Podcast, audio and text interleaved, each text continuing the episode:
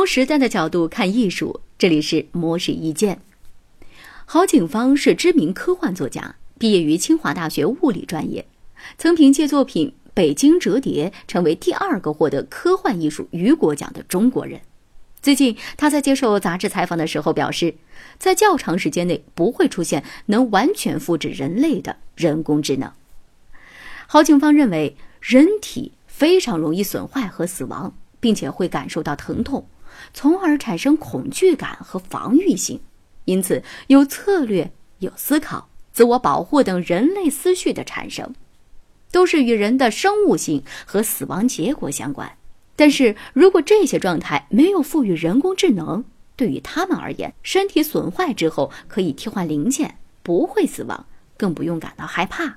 从而不像人有博弈的感觉，会对很多事情无所谓。这就形成人工智能与人类的一个区别。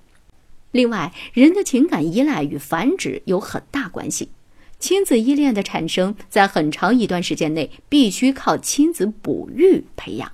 这是由人的生物性所致。但是，人工智能如果不能进行性繁殖，只是用科技产生一个新躯体当做下一代，它就没有情感和繁殖需求。